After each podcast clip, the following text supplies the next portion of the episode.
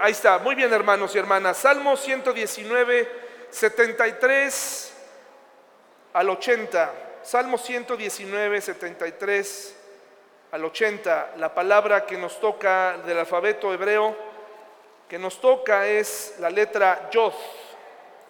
La letra Yod de este acróstico. Mandamos saludos como siempre hasta España, que por allá son, deben ser como las 7 de la tarde. Le mandamos un saludo a Mayra y a otros hermanos que ahorita no están aquí en, en el estado, ¿no? Bueno, Salmo 119, 73 al 80. Y antes de comenzar, hermanos y hermanas, vamos a... ¿qué, qué les, ¿Cómo les parece a ustedes? ¿Qué tan importante les parece a ustedes la sonrisa, brindar una sonrisa a alguien. Cuando vas a hacer un trámite y la persona que te está atendiendo te saluda, eso es, ya dices, bueno, ya voy ganando, ¿no? Aunque me diga que no, ya voy ganando con una sonrisa sincera, ¿verdad? No una sonrisa como del guasón, sino una sonrisa bonita. Vamos a, vamos a quitarnos tantito nuestro cubrebocas, no vamos a decir nada y vamos a sonreírnos, ¿sí? Vamos a sonreír sinceramente a los que están atrás, que vean tu cara. ¿Ustedes creen que eso, qué bonita sonrisa, Paulina? Mira, creo que nunca te había visto sin, este, sin, cubrebocas. Eh, ahí está, una sonrisa, vamos a regalarnos una sonrisa. Ahí está Samantha con su sonrisa, este, eh, como que no queriendo. Bueno, ahí está. Intercambia una sonrisa, Samantha, con tu amiga Yoli, ándale, mira. Eso, ahí está, muy bien. Perfecto. Qué importante es la sonrisa, hermanos y hermanas. Qué importante es sonreír. Es increíble cómo con la época, en la época del cubrebocas, ya no sabemos cómo es la gente. Yo entré a un trabajo nuevo esta semana, me cambié de trabajo, una petición contestada de parte de Dios me regaló un trabajo muy lindo, donde puedo compartir con mi hija todos los días, llevarla y salir juntos. Es una cosa maravillosa, hermanos pero nunca había visto a mi jefa sin cubrebocas. No sabía quién era. Entonces tenía que identificar, este, adivinar por sus ojos, por su cabello. Y ayer por primera vez en una reunión la pude conocer sin cubrebocas y supe, ay, pues tú eres mi jefa, qué bueno, no voy a yo estarle reportando a alguien más. Vamos a hacer una oración, hermanos y hermanas. Dios, ponemos en tus manos este sermón, esta predicación que venimos a escuchar cada semana. Te pedimos que nos llene de aliento para el día de mañana, Señor, que tú nos ayudes a poner en práctica lo que aprendamos hoy. En el nombre de Jesús, amén. Vamos a leerlo, hermanos, por favor, si me acompañan. Está en sus hojas el Salmo 119, versículos 73 al 80, y los que traen su Biblia, síganme ahí. Dice, tú me hiciste me creaste. Ahora dame la sensatez de seguir tus mandatos. Que todos los que te temen encuentren en mí un motivo de alegría, porque he puesto mi esperanza en tu palabra. Señor, sé que tus ordenanzas son justas. Me disciplinaste porque lo necesitaba. Ahora deja que tu amor inagotable me consuele tal como le prometiste a este siervo tuyo. Rodéame con tus tiernas misericordias para que viva, porque tus enseñanzas son mi deleite. Trae deshonra sobre los arrogantes que mintieron sobre mí. Mientras tanto me concentraré en tus mandamientos. Permíteme que esté unido a todos los que te temen, los que conocen tus leyes, que sea intachable en guardar tus decretos entonces nunca seré avergonzado. Una vez que la tormenta de la disciplina ha venido a nuestra vida por las razones que hayan sido y hayamos vivido, la disciplina de la que hablamos la semana pasada y de la que el autor está muy consciente que ha vivido y que la ha atravesado, una disciplina que la persona que la vive sabe después de un análisis, se da cuenta, un análisis honesto, se da cuenta que esa enfermedad, que esa situación financiera, no todas, ¿eh?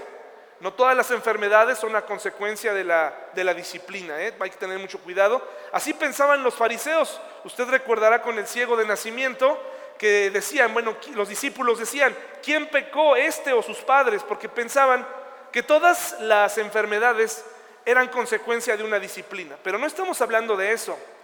Hay cosas que pasan en nuestra vida, enfermedades, una bancarrota física, eh, lo que sea, para que Dios se manifieste, su poder se manifieste, pero hay un tipo de enfermedades y quebrantos y dolencias que vienen a consecuencia de nuestras malas decisiones. Y con un análisis honesto nos vamos a dar cuenta de por qué estamos viviendo lo que estamos viviendo. ¿Por qué mi matrimonio está en crisis? No es porque Dios le quiera meter mano y dañar a la relación, sino porque probablemente hemos sido soberbios, no hemos aprendido a amarnos mutuamente, a perdonarnos, a comunicarnos. ¿Por qué nuestra vida no se acomoda constantemente, está desordenada? ¿Por qué tengo que estar haciendo ajustes constantes? Si hacemos un análisis de nuestra vida, llegaremos con mucha seguridad a darnos cuenta que es a consecuencia de nuestras malas decisiones y que estamos atravesando por una disciplina de parte de Dios, porque Dios a quien ama, disciplina.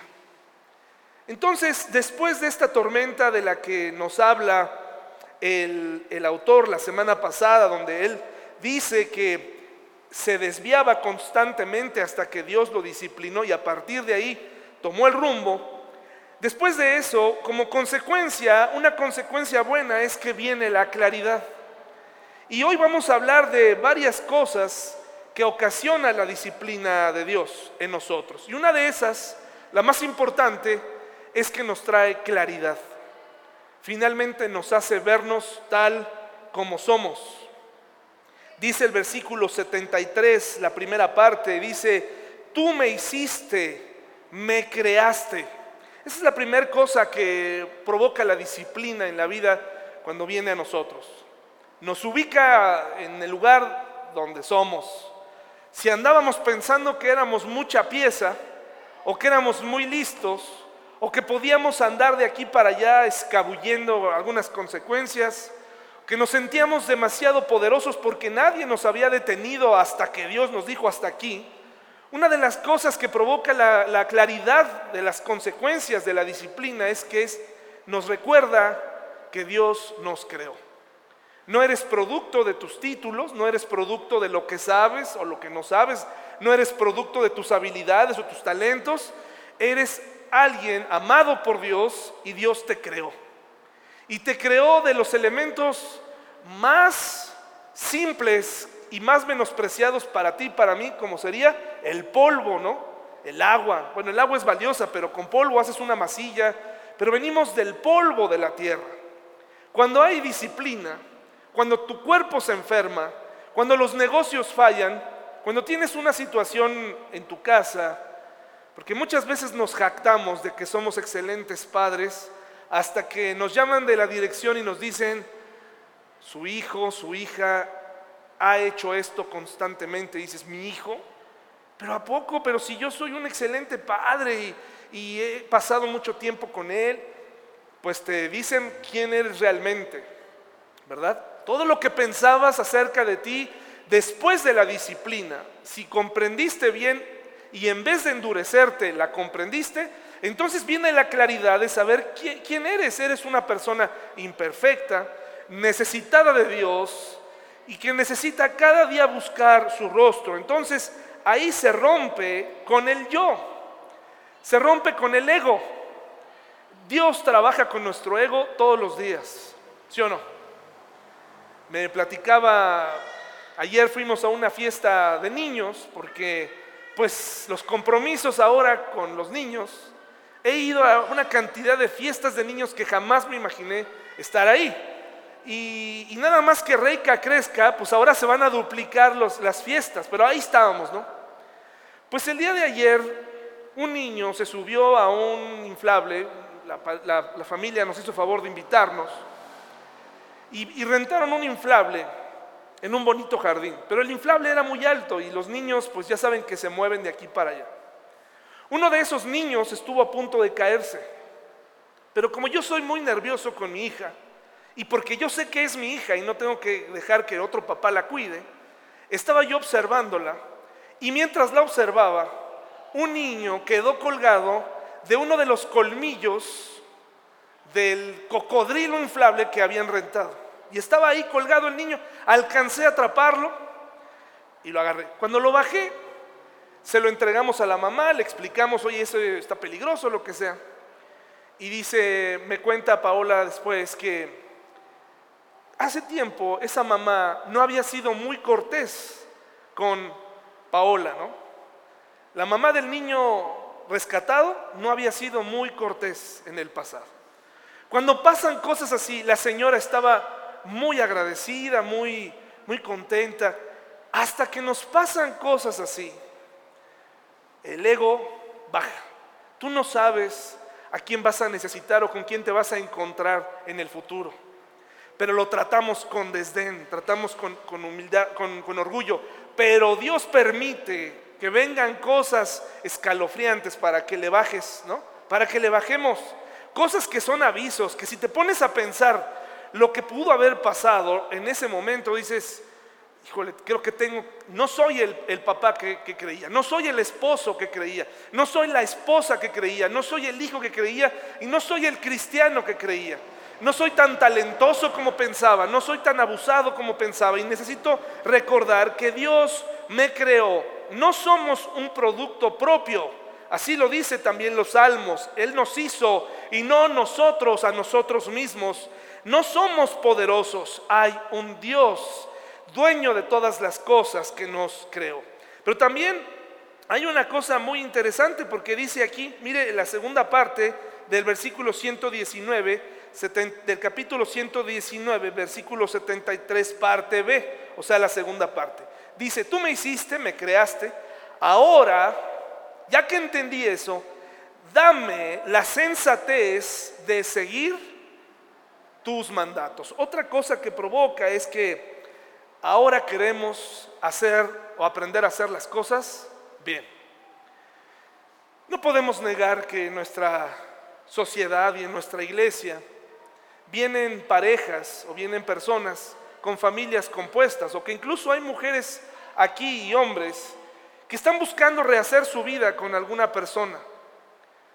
Yo lo único que te puedo recomendar, porque yo no te puedo prohibir que lo hagas, es que esta vez, si vienes saliendo de una relación fallida, esta vez hayas aprendido la lección.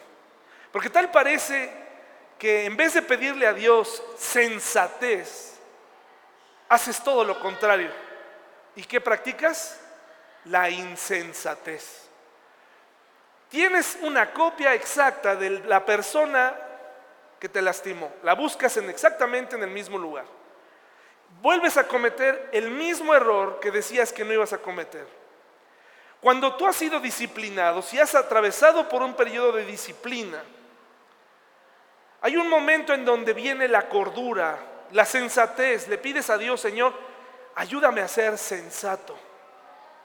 ¿Qué es lo que voy a buscar ahora en este nuevo empleo, en esta nueva oportunidad?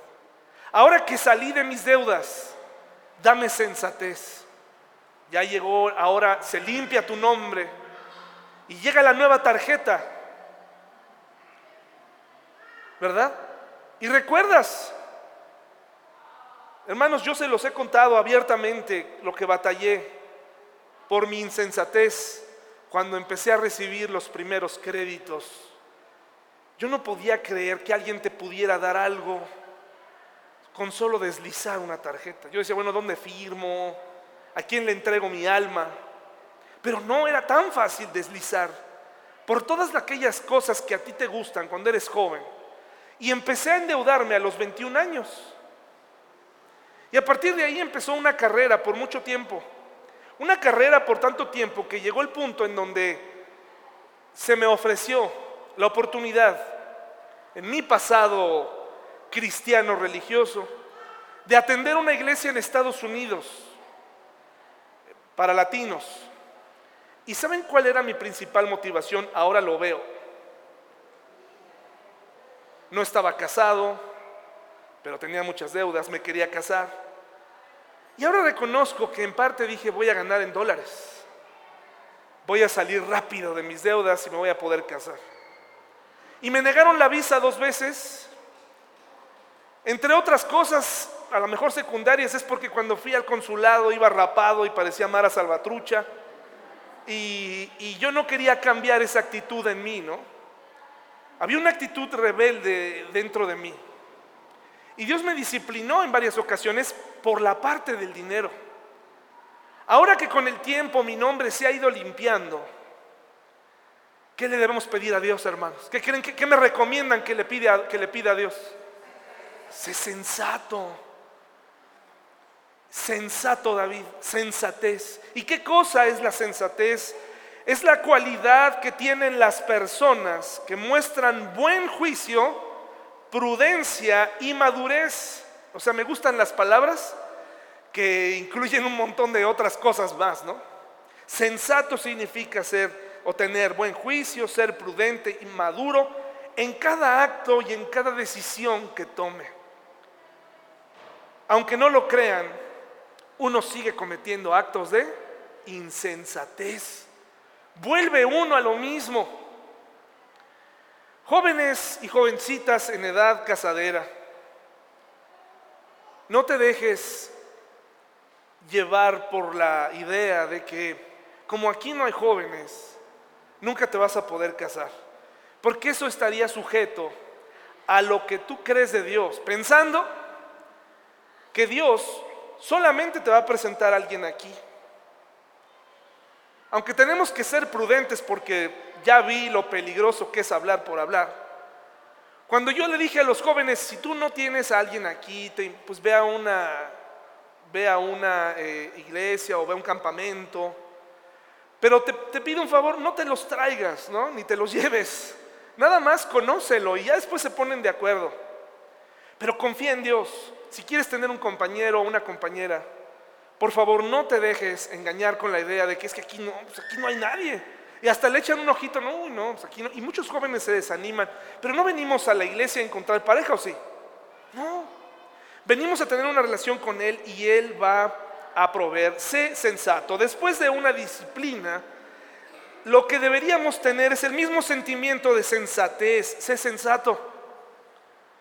Parejas jóvenes, que tienen hijos. Primero aprende a controlar a los que tienes y luego planea, si Dios lo permite, un segundo, un tercero, un cuarto. Calma, sensatez. Eso no es falta de fe. Mira, yo sé algo. Si Dios te va a mandar otro hijo, te lo va a mandar contigo y sin ti, ¿eh? O sea, Él lo va a mandar porque eres el creador de la vida. Pero eso no significa que tengamos que seguir esta corriente cristiana que dice que tú debes tener todos los hijos que Dios te dé. Eso es una insensatez. En Estados Unidos conocí a un misionero que tenía un galerón, era una casa como un cajón de madera. No sé hasta la fecha cuántos hijos terminó teniendo, pero yo creo que cuando yo lo conocí, o esa pareja, llevaban como tres, y yo creo que terminaron teniendo 15 o 20, no lo sé. Porque ellos piensan bueno, nunca estuvo, la mujer nunca estuvo en una situación normal, ¿no? o sea, en un estado normal, siempre estuvo embarazada durante años, todo el tiempo embarazada, porque y cuando, y cuando alguien decía algo, él decía, es que Dios me va a dar los hijos que yo quiera, y no se vale, también dice la Biblia, ¿no? Que hablemos con nuestra pareja, y no se vale planificar, hermanos y hermanas. ¿Ustedes creen que Dios no le agrada que planifiquemos? Bueno, pues en ese sentido, ser, Señor, si es tu voluntad, voy a cuidar a mi esposa, voy a cuidar a mi esposo, voy a cuidar a mi familia.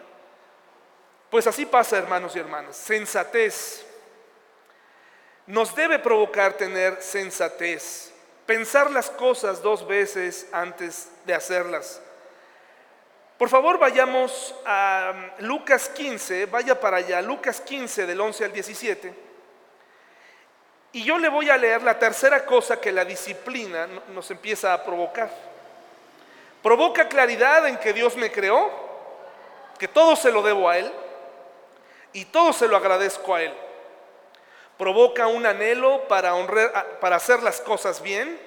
Me ayuda a que mi oración sea, quiero ser sensato. Y en Lucas 15 del 11 al 17 usted podrá ver que está la famosa parábola del hijo pródigo. Una increíble historia, maravillosa historia que todos conocemos. Ya la hemos abordado así tal cual en la primera parte, pero también hemos abordado la postura del hermano, ¿no? La postura del hermano que se enoja con el padre que recibe al que anduvo pródigo. Pero quiero leerles en el Salmo 119, 75, otra cosa que provoca, dice, Señor, que tus, sé que tus ordenanzas son justas, yo se los estoy leyendo aparte, me disciplinaste porque lo necesitaba. El autor está muy consciente que él necesitaba eso, un alto. En el fondo hay, hay regaños que nos hacen nuestros padres, observaciones que nos hace nuestra esposa o nuestro esposo, o un amigo verdadero que te detiene, que te dice, ya, hasta aquí. Lo que estás haciendo no está bien. Tienes que parar. No te engañes a ti mismo. Esto, esto te va a llevar a, consecuencias peores. Tranquilo, esto, esto que hiciste estuvo mal. Y de momento, pues a nadie nos gusta que nos llamen la atención. Pero en el fondo decíamos, lo necesitaba. Necesitaba que alguien me lo dijera. Necesitaba que alguien me detuviera. Lucas 15, del 11 al 17, en esta hermosa historia que nos habla de justamente del proceso del que estamos hablando, partiendo del hecho de que el Padre es Dios en esta historia y que el Hijo es uno de nosotros que constantemente se desvía. Y permítame leérselo, por favor. Lucas 15, del 11 al 17. Para ilustrar mejor esa enseñanza, Jesús les contó la siguiente historia. Un hombre tenía dos hijos. El hijo menor le dijo al padre, quiero la parte de mi herencia ahora, antes de que mueras. Qué petulante y qué eh, sobrado y, y cómo a veces nos comportamos así con nuestros padres. Entonces el padre accedió a dividir sus bienes entre sus dos hijos pocos días después, el hijo menor empacó sus pertenencias y se mudó a una tierra distante. ¿Por qué una tierra distante, hermanos? Pues porque lejos pecar sabe mejor. Donde derrochó todo su dinero en una vida, como hermanos, desenfrenada. Al mismo tiempo que se le acabó el dinero, hubo una gran hambruna en todo el país y él comenzó a morirse de hambre, lo vemos empezar a vivir las consecuencias de la disciplina de Dios por sus propias decisiones. Pero hasta este momento, no sabemos cuánto tiempo pasó, pero él no quería regresar. Él estaba bien donde estaba, en una tierra distante, estaba derrochando, se derrochó el dinero en todo lo que ustedes se imaginen. El dinero es un problema, es un peligro, eh, no el dinero en sí mismo, sino lo que creemos que podemos hacer con el dinero, la capacidad que nos aparentemente nos da. Somos una persona en la plaza con dinero y una persona muy diferente en la plaza con dinero. Porque cuando traes dinero sabes que nadie te puede detener. Y llegas así con tus hijos, ¿qué quieres? Ahí está Liverpool, ¿quieres unas palomitas? Ya venden palomitas. Qué increíble sensación, hermanos. Para alguien consumista es increíblemente atractivo. ¿Quieres unas palomas? O bien una dona de Krispy Kreme. O un helado de Nutriza. O quieres los tres. Pero cuando no tienes dinero, vamos a atravesar rápido a donde vamos. No toques nada. Vamos derecho. Y si te desvías, te regaño. Oye, papá, nada, nada, nada, ya te compré. Pero cuando traes dinero, uff, no ves ni la etiqueta. Empáqueme dos de esos sacos, ¿no? A, la persona de, de las camisas, fui a comprar camisas porque llevo uniforme, hermanos. Y cuando fui a comprar las camisas blancas, bueno, es una cosa cuando llevas dinero y otra cosa es cuando llegas humildemente con la persona y le dices, oye, tendrá camisas blancas te trae la de mil pesos, ay, este, disculpe, estoy buscando una así como para trabajar en una escuela, un poquito más barata. Y ya te trae variedad, pero cuando traes dinero, no importa. Lo hace saber a todos, hasta la propia empleada, ¿no? Dice aquí, al mismo tiempo que se le acabó el dinero, hubo una gran hambruna, mal momento para portarse rebelde, Dios permitió que las circunstancias así fueran en todo el país y él comenzó a morirse de hambre. Convenció a un agricultor local de que le contratara. ¿Por qué hice esto? Porque en el fondo él dijo, voy a salir de esto, ya no necesito a mi papá. Voy a salir de esto, o sea, yo, soy talentoso, o sea, estoy aquí, estoy en este sitio, la tierra de las oportunidades. Cayó, mucha gente se fue a España, hermanos y hermanas, en el año, los años pasados, como mucha gente se va a Estados Unidos, pero mucha gente se fue a España antes de que cayera una crisis allá muy fuerte entre el 2000, 2006, 2010, tal vez, no recuerdo, una época difícil para la gente de allá. Y mucha gente me recomendaba a mí, mexicanos, me decían, es que te tienes que ir a España. Yo respeto a los hermanos que lo ven así, pero yo soy mexicano, aquí pienso estar, aquí voy a echar raíces en mi, en mi ciudad, en mi iglesia. Pero mucha gente decía, vámonos a España. Después esa misma gente ya estaba aquí, otra vez. Hubo una crisis tremenda. Entonces él tenía la intención de, no de ser un empresario, pero él tenía en su mente algo muy claro. No me van a ver, yo no le voy a pedir un favor a mi papá otra vez. Yo no voy a regresar a mi casa y voy a reconocer que me gasté el dinero antes de tiempo, que tomé decisión mala tras mala decisión. Yo no voy a reconocer eso. Yo me voy a contratar aquí con este hombre y voy a trabajar y voy a salir adelante. Pero Dios continuaba con el trabajo en el corazón de este hombre. Dice que este agricultor local de que le contratara y el hombre lo envió al campo para que diera de comer a sus cerdos. El joven llegó a tener tanta hambre que hasta las algarrobas con las que alimentaba a los cerdos le parecían buenas para comer, pero nadie le dio nada. Versículo 17 es una de esas frases que se leen fácilmente, pero ¿Cuánto tiempo tiene que pasar para que tú digas, finalmente, ya entendí? ¿Cuántos años tienen que pasar para que te des cuenta que esa forma de ser, que esa forma de conducir a tu familia, esa forma de hablar, esa forma... ¿Cuánto tiempo crees tú que pasó entre, entre el derroche y tener tanta hambre? ¿Cuántos días de hambre creen que haya pasado? ¿Dos días, tres días, cuatro años, cinco años? No lo sabemos.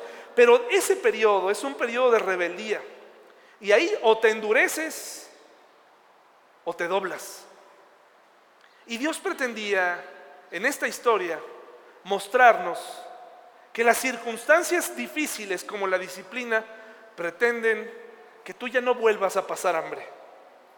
Por lo menos no por disciplina. Que tú comprendas que si tú sigues empecinado, va a haber muchos días como estos y que lo que tiene que cambiar es tu corazón. Y Él quiere que llegues a estas conclusiones lo antes posible. No quiere que llegues, que pasen tres años, cuatro años, cinco años, seis años. Él quiere que solamente pasen unas horas antes de que digas, ya, fue suficiente, ¿qué estoy haciendo aquí? ¿Qué estoy, pensando? ¿Qué, qué estoy tramando? Ya, aquí se acaba. Y me doy la vuelta. Dice, cuando finalmente entró en razón, se dijo a sí mismo en casa, hasta los jornaleros tienen comida de sobra y aquí estoy yo, muriéndome de hambre. Lo bueno de todo esto es que él no regresó solamente por el hambre, sino hubo una reflexión muy interesante en él. Fue humillado. Dice, volveré a la casa de mi padre y le diré, Padre, he pecado contra el cielo y contra ti. Pero fue el hambre el detonante para que él llegara a reconocer que lo que hizo fue un pecado, que el hambre que sintió se debió a sus malas decisiones. Ahora el hambre y la disciplina nos hace ver lo que antes no podíamos ver. El fracaso en un negocio, el fracaso en un matrimonio, el fracaso en una relación que por supuesto Dios no quiere que tú vivas. El despido en un trabajo, ese malentendido desagradable, esas cosas que ocurren en la familia, que Dios permite, que quieren que tú seas sacudido, seas movido de tu comodidad, que aprendas a ser sensato y a tomar decisiones correctas para que no vuelvas a pasar hambre por disciplina. Dios no se divierte, hermanos y hermanas, mandándonos calamidades o permitiendo eh, que, que uno de sus hijos, que le estoy hablando a sus hijos, pase por todo esto. El otro día les hablaba de una frase que dijo C.S. Lewis, que decía que el diablo soluciona algunas cosas a la gente. Por ejemplo, cuando una persona está atravesando por un momento de rehabilitación de cualquier vicio, hay dos cosas que pasan o que pueden pasar en las personas que se rehabilitan. Cuando dejan un, periodo muy largo de, de las drogas y finalmente se rehabilitan, si esa persona reconoce que esa rehabilitación provino de Dios y es una oportunidad de Dios, esa persona se convierte en una bendición para quienes lo rodean. Dice ese Luis que el diablo puede llegar a curar una gripa para darte un cáncer. ¿Por qué? Porque la persona que no reconoce que Dios estuvo obrando en medio de su rehabilitación y que fue ella misma la que logró ese cambio, ahora regresa con una adicción peor y esa adicción es el orgullo, el ego.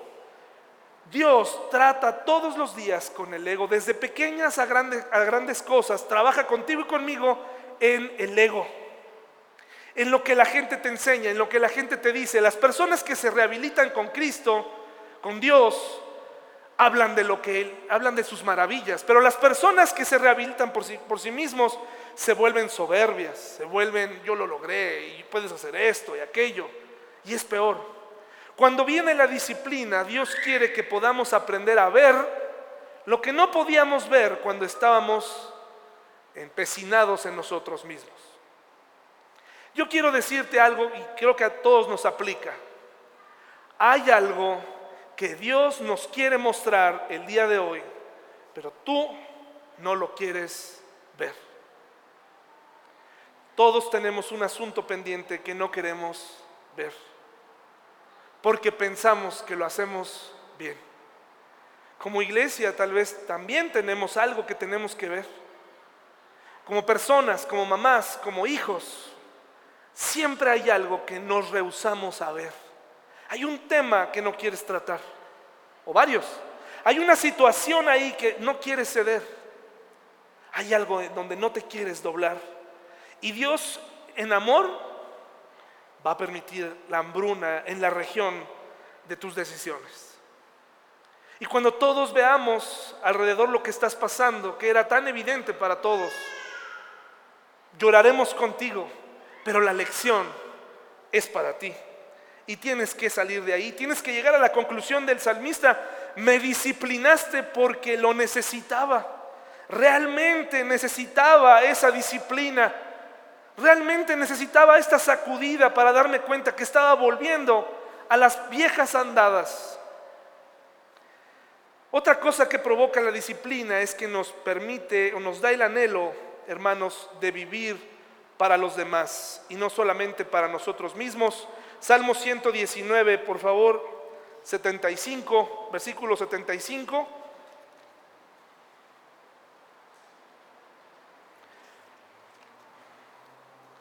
Ahora nos ayuda a pensar en otras personas. ¿Por qué? Perdón, en el 74 dice que todos los que te temen encuentren en mí un motivo de alegría. Dice Hebreos 12, del 11 al 12,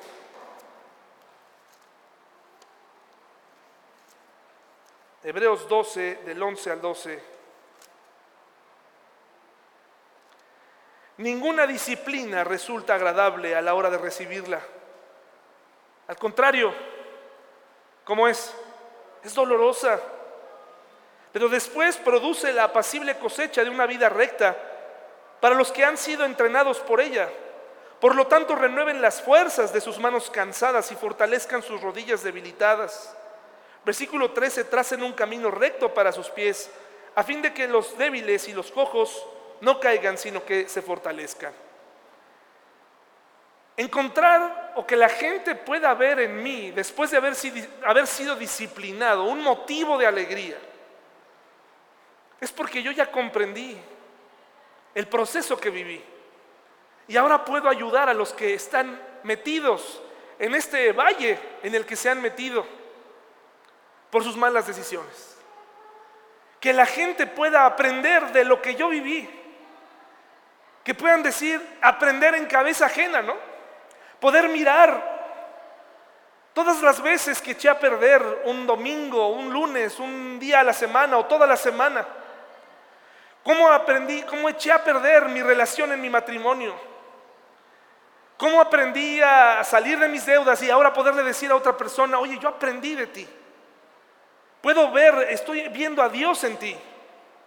A través de la disciplina, a través de, de, lo que tú viviste, la oración ahora cambia, ahora quiero ayudar a otros, ahora quiero que otros vean a Dios obrando en mi vida y poderles decir, yo pasé por ahí, ten cuidado, ten cuidado, no cometas ese error.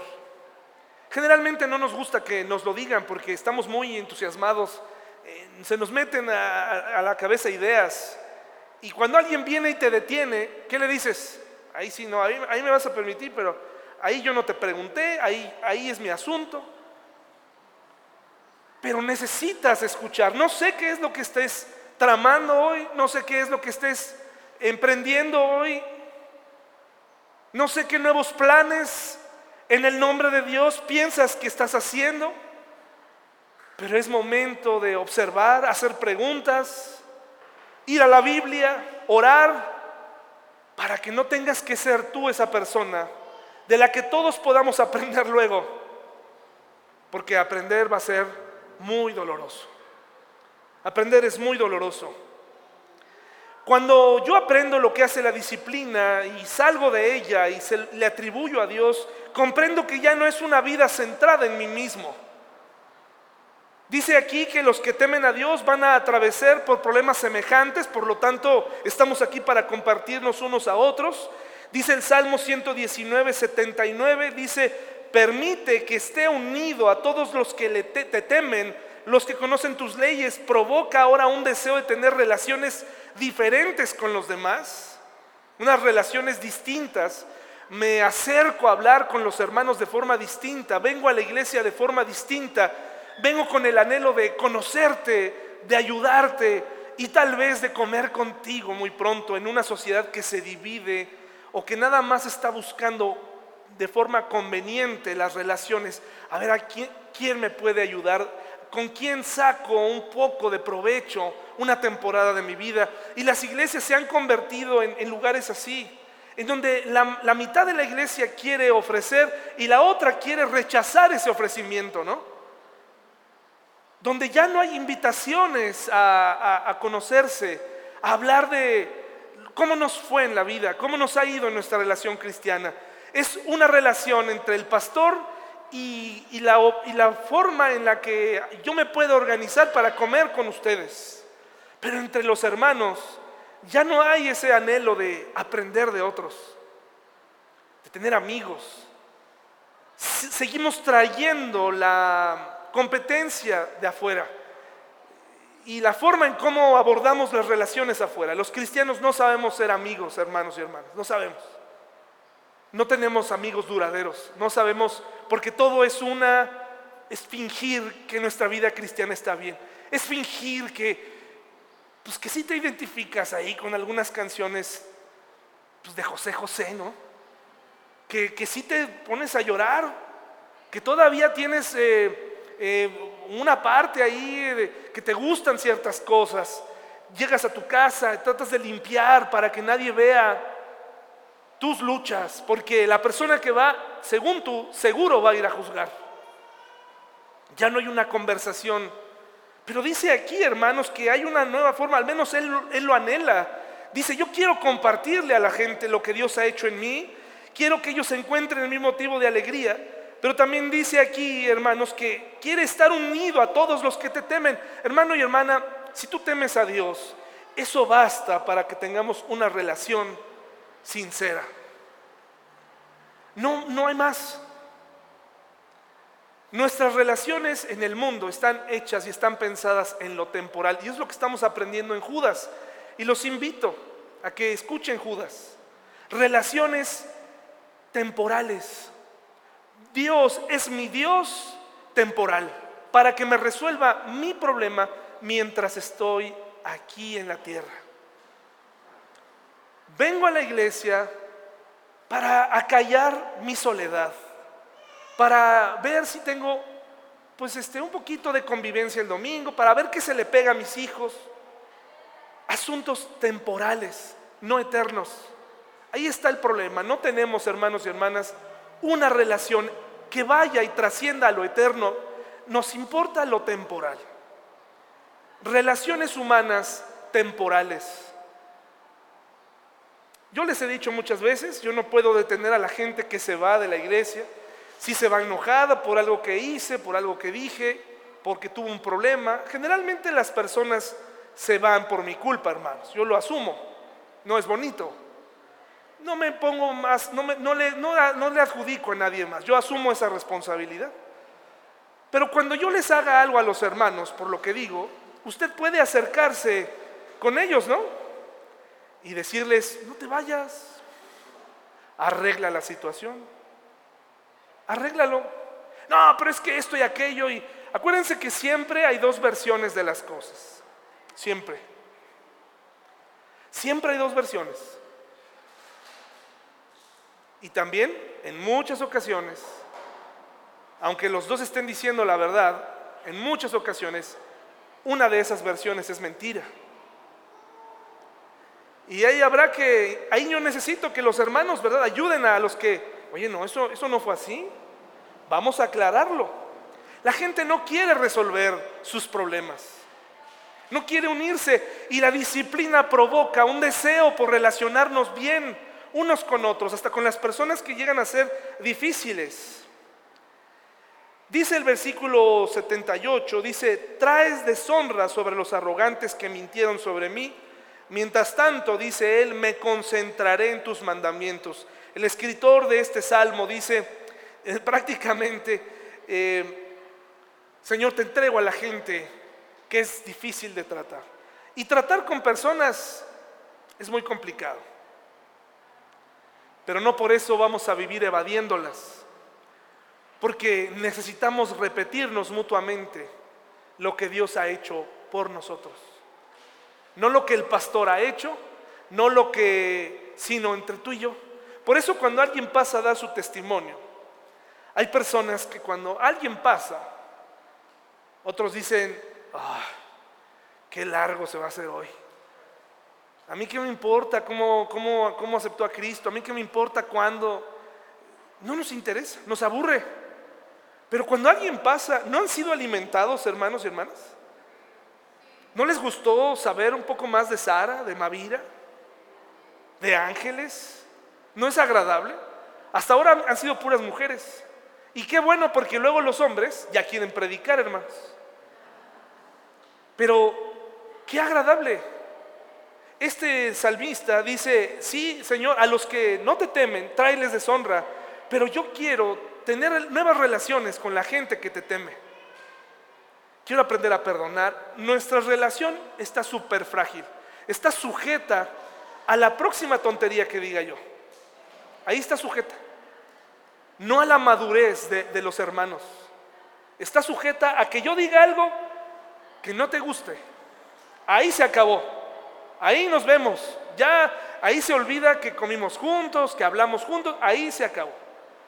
Hermanos, tiene que haber más unidad en nuestra iglesia. Dice que Él nos está dando a entender que tal parece que mientras estamos aquí enfrentaremos a gente imperfecta y necesitamos que Dios intervenga. Tratar con gente y amar a la gente provoca dolor.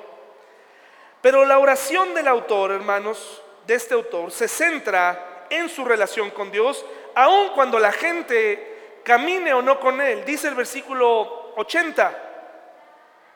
No le dice, Señor, que yo tenga más amigos en la iglesia, que, que, le, caiga bien a todos. Señor, que podamos comer juntos más. No dice eso. Él anhela compartir lo que Dios ha hecho a través de su vida, pero lo que él más anhela está en el versículo 80 y ahí está el secreto. Dice, que sea intachable en guardar tus decretos, entonces nunca seré avergonzado. Nunca seré avergonzado. Que sea intachable. Qué increíble, ¿no? ¿Quién de nosotros es intachable, hermanos? Entonces, ¿por qué nos comportamos así? ¿Por qué nos portamos así, como si fuéramos intachables? ¿Por qué revisamos así, miramos a la gente menos? Y ¿Por qué los tratamos mal? ¿Por qué? ¿Por qué? Pero eso no significa que no vamos a aspirar a ser intachables, a buscar todos los días que mi temor a Dios me conduzca a una vida limpia, agradable, correcta. Por favor, vayamos al Salmo 31, 16.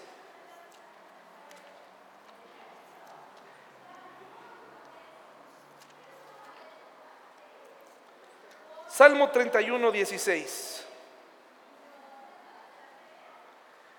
La versión Reina Valera dice que tu rostro resplandezca, ¿verdad? Ahí están las dos versiones, ahí se las puse en sus hojas. Y los que tienen Reina Valera dice que tu rostro resplandezca. ¿Alguno de ustedes tiene idea de lo que significa que el rostro de Dios resplandezca en uno? ¿Tiene idea? A lo mejor piensan que es al estilo de Moisés cuando bajaba de hablar con Dios que le tenían que poner un velo porque deslumbraba. Sí, sí, sí, muchos a lo mejor dicen eso. No, pues si es eso, va a ser muy difícil que, que, que yo resplandezca o que tú resplandezcas de esa forma. Es imposible, él venía de hablar con Dios. Es más, hasta es difícil que una persona que está cerca de Dios y todo, por muy amable que sea, pues podamos ver que el rostro resplandezca de esa forma, ¿no? Vemos la, y más ahora con cubrebocas, ¿no? Si la persona no sonríe, si la persona no es amable, la amabilidad y la sonrisa son, digamos, la llave para comenzar una conversación con alguien. Y generalmente, si la gente trae cubrebocas o la gente no quiere ser amable o está pasando por un proceso de amargura, pues va a ser muy difícil. Dice, mire lo que dice en la, en la nueva traducción viviente el Salmo 31, 16 dice, que tu favor brille sobre tu siervo. Por causa de tu amor inagotable, rescátame. ¿Qué tiene que ver esto? Hace un, hace un rato hablábamos en el Salmo 119, versículo 74. Estábamos buscando, y dice el autor, que la gente encuentre un motivo para ser feliz, para sentirse alegre. Y por otro lado, los diversos autores le piden a Dios que el rostro de Él resplandezca sobre ellos. Dice Proverbios 16, 15. Proverbios 16, 15. ¿Alguien te traerá la reina Valera? A ver, este, bien fuerte, por favor, Sara. ¿Qué dice Proverbios 16, 15?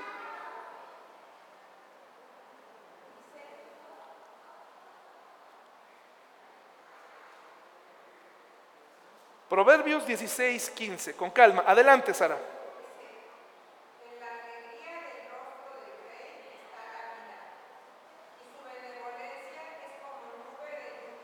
En, la, en el rostro,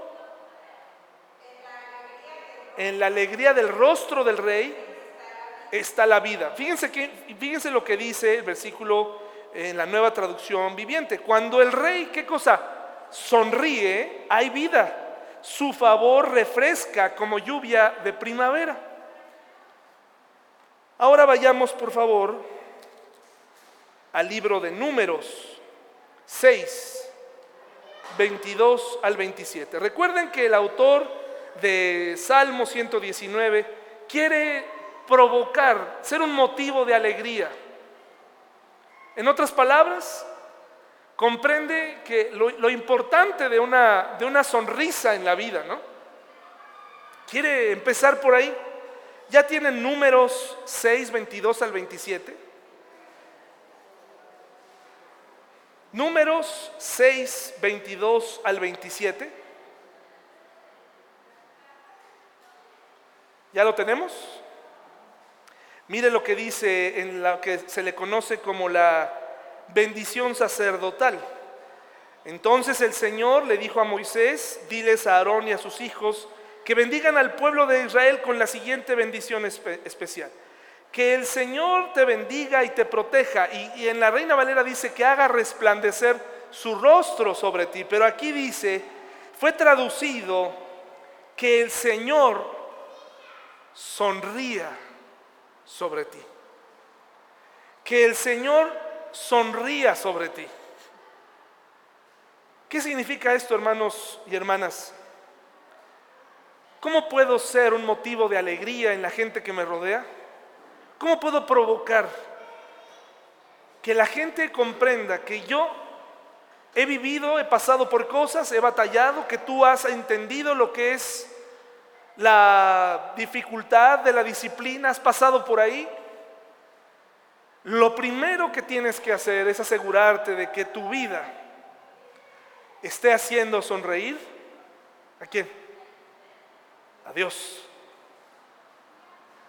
¿Tu vida hace sonreír a Dios? Los resultados de tu vida dibujan en su cara espiritual una sonrisa. Porque esto, esta traducción, aunque busqué la palabra en hebreo, la palabra es alegría. Y la tradujeron como sonrisa. ¿Le provocamos alegría a nuestro Dios con nuestra vida?